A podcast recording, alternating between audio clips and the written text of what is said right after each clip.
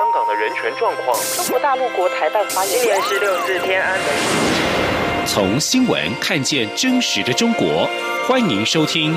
中国这一刻》。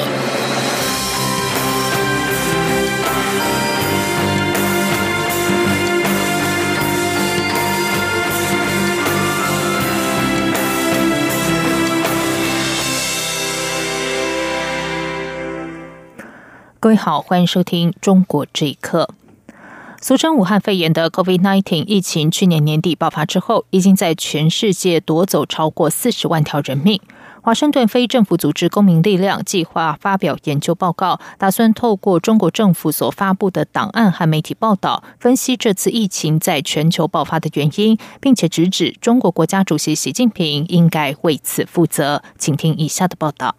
COVID-19 至今夺走全球四十万条人命，并且重创全球经济。然而，中国今年二月曾经出版《大国战役》一书，赞扬中国国家主席习近平指导有方，让中国抗疫大获成功。同时，在世界各国指责中国瞒报、谎报，促使疫情大规模蔓延之后，中国还理直气壮地表示，是中国付出巨大牺牲。以一己之力，硬生生的将疫情挡住了很长一段时间。为了反驳中国抗疫有功的宣传，华盛顿非政府组织公民力量计划在六月下旬推出十万字的研究报告。大国战役号外，一场本来可以避免的大灾难。负责人杨建立接受自由亚洲电台访问时说：“还原历史真相非常重要。”他说：“不管你中国政府做什么。”那两个月所发生的事实，它不可能完全去掉。还原那段历史的真相，对我们来讲非常重要，因为那段历史恰恰暴露了中国政府的最恶劣的一个部分，也让全世界看到中国的真正的性质。研究小组主要透过搜集已经公开的中国政府档案和媒体报道，聚焦二零一九年十二月底到二零二零年一月底期间。对中国各政府部门的所作所为进行分析。报告认为，这次疫情是可以避免的，而习近平就是造成这场重大卫生危机的罪魁祸首。报告撰写人之一、海外政论刊物《北京之春》荣誉主编胡平指出，他坚持只使用中国官方发布的疫情资料，就是要让中国无话可说。他说。根据你自己的报道提供的信息、提供的数字，那么得出这个无可辩驳的结论，要驳着你中国政府没话可说。此外，中国国务院七号公布了抗击新冠肺炎疫情的中国行动白皮书，大力赞扬习近平指挥部署、决策果断，以及中国及时主动向 WHO 通报疫情讯息，却只字未提首位吹哨者李文亮医师。不过，不少西方国家的政府和媒体并没有改变中国政府应该为隐瞒疫情负责的主张。美国国家过敏和传染病研究所主任安东尼·福奇在接受媒体采访时说：“中国政府在早期不允许医学专家公开疫情真相，已经是帮了倒忙。”以上新闻由央广整理报道。中国五月进出口都下滑。中国海关总署公布，五月中国出口年减百分之三点三，进口年减百分之十六点七，创二零一六年一月以来最大跌幅。内需疲弱将影响中国经济复苏。商务部研究院国际市场研究所副所长白明表示，五月进口之所以大幅下降，是由于中国年初经济受到疫情影响，经济萎缩导致溢出机会减少。他说：“尽管第二季经济有所回稳，但政府的重点仍在保障经济基本盘和民众的基本生活，并没有过多提及扩张性政策。同时，民众收入减少，消费也受到影响，而且一些地区由于疫情、物流不便这些因素都打击了进口。”新时代证券首席经济学家潘向东认为，目前制造业采购经理人指数 （PMI） 新出口订单仍然处于历史极低水平，而且随着多数国家的疫情趋缓、医疗供给恢复，中国防疫物资出口的需求也会减低，因此短期出口增速仍然存在下滑的压力，这将减慢中国经济修复的速度。不过，等欧美国家逐步复工复产，预计六月开始，欧美经济会出现明显扩张，中国外需至暗时刻即将过去。中银证券研报观点则没有这么乐观。研报指出，受累于全球经济衰退影响，预计今年中国进出口金额有很大几率会出现负增长，但进出口降幅会弱于全球平均。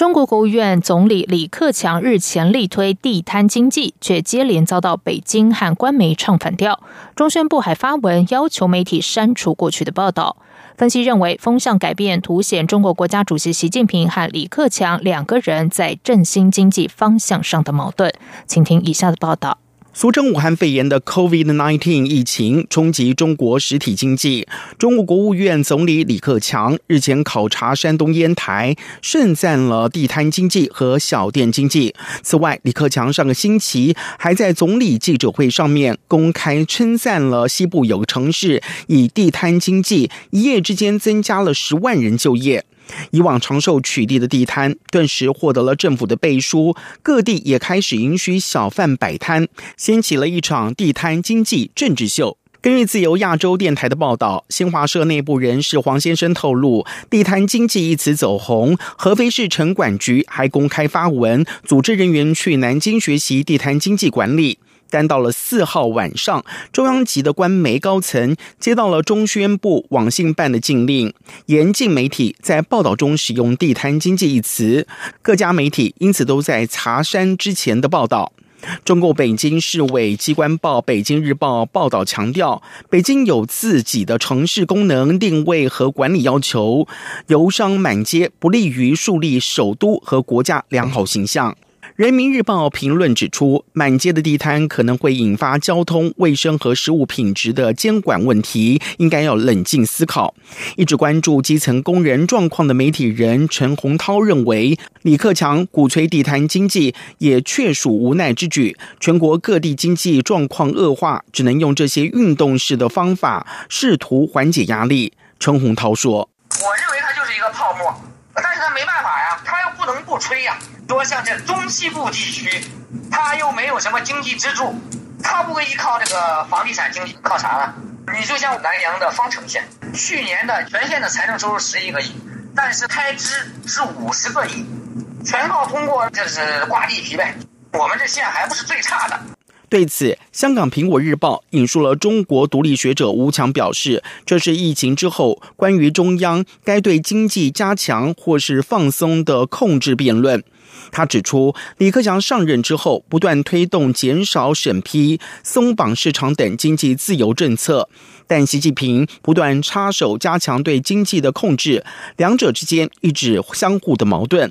报道也引述了时事评论员刘少瑞表示，这一次的事件涉及了习近平和李克强的路线之争。虽然两人的目标都是要让社会恢复稳定，但习近平着重是尽快恢复经济生产活动，李克强则是要保民生和就业。两人的重点不同。刘少瑞认为，习近平将李克强视为想象中的政敌，才会借此事排除他的个人影响力。央广新闻整理报道：近日，北京市政府发布了中医药条例草案，并且向市民征求意见。草案提出，任何人不得以任何方式诋毁、污蔑中医药，否则可能会被追究刑事责任。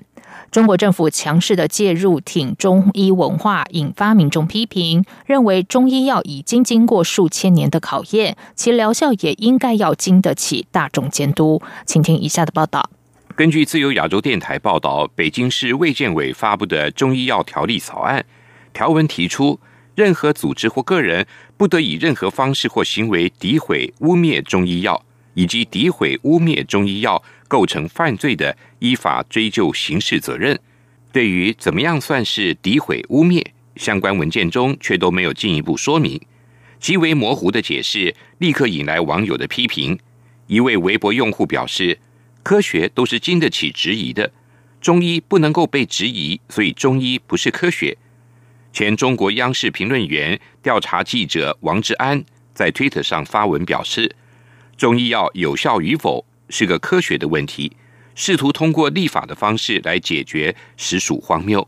前上海外科医生、纽约州执照针灸师何岸全认为，作为一种市场化商品，中医药的疗效。理应接受大众监督，他说：“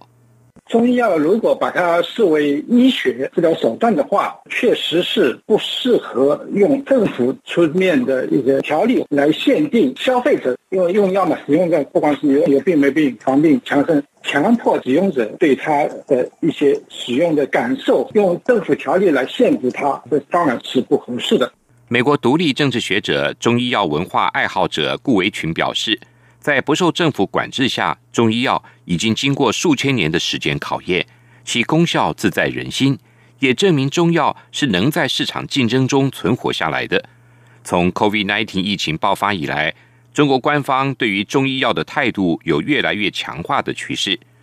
中国国家主席习近平在医药专家会议中也直接强调，中西医结合、中西药并用是中国抗疫特点，也是未来要加强的建设。然而，北京所推动的《北京市中医药条例》却被认为护航过于明显、更强硬，反而招致反效果。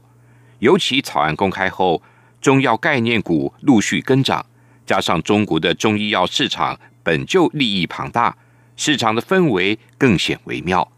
根据了解，这项草案的征求意见期到六月二十八号结束，市民可以通过电子邮件或信件回馈意见。该条例预计九月公布。央广新闻整理报道。升格后的中共中央港澳工作领导小组与调整后的中国国务院港澳办形成历来人数最多、部门跨度最大的高规格编制。除了显示香港事务复杂难解之外，也凸显中共加强对香港管制的决心。中共中央港澳工作协调小组升格为中央港澳工作领导小组之后，三号成员首度公开亮相，新增中共政法委副书记、中国国务院兼公安部长赵克志，以及中国全国政协副主席兼港澳办主任夏宝龙等两名副组长，加上应该仍兼任副组长的中共中央政治局委员李希和杨洁篪，中央统战部长尤权，中国国务委员兼外交部长王毅。港澳工作指导小组的副组长已经多达六人，是至今中共内部各个工作委员会和小组当中副手最多的一个。同时，中国国务院港澳办和香港中联办的人马也有新部署。国务院的小单位港澳办一名副国级挂帅，三名正部级官员担任副手，编制与中国最大部委发改委齐名。外界评论这是加强中央对港澳工作的集中统一领导。在港澳事务上耗用历来最人数最多、部门跨度最大的编制，象征着中共如今对港澳事务的高度重视以及贯彻目标的决心。香港民主派大佬李柱铭今天接受无线电视节目访问时，针对中国制定港版国安法表示，北京的做法他恕难支持。香港目前的问题是，北京要全面管制香港。至于基本法第二十三条未能完成立法，是港府和建制派的责任。港版国安法授权立法通过之后，日前有香港民主派人士批评，这和基本法二十三条香港应自行立法的精神不符，被质疑为何忽然拥抱二十三条。另外有人指出，中国强推港版国安法，根源于民主派百般阻挠二十三条，于是绕过香港自行立法。李柱铭指出，香港主权转移二十多年来，一直没有完成基本法第二十三条立法，责任在政府和建制派身上。因为民主派根本就无法阻止二十三条立法，关键在于香港社会就是不信任建制派。他说，二十三条损害香港人的结社、言论、新闻自由。如果能够完全确保二十三条立法后不伤害人权自由，相信就连民主党也会支持立法。中国南方近日豪雨成灾，酿成洪水，而且灾情不断扩大。广东十五个城市宣布停课，水利部也在将水旱灾防御的应急响应应由四级提升到三级。中国南方一号出现汛期最强豪雨，综合中国大陆媒体报道，七号到八号，广西、广东、福建、贵州、江西和浙江等省共有五十二条河流有超警洪水。报道指出，湖南的长沙、湘潭等二十几个县市发生洪涝灾害，九点三五万人受灾，紧急转移三千两百零五人。一批工农业基础设施受到不同程度的破坏，而该省也有四座中型水库的水位已经超过汛限。以上，中国这一刻，谢谢收听。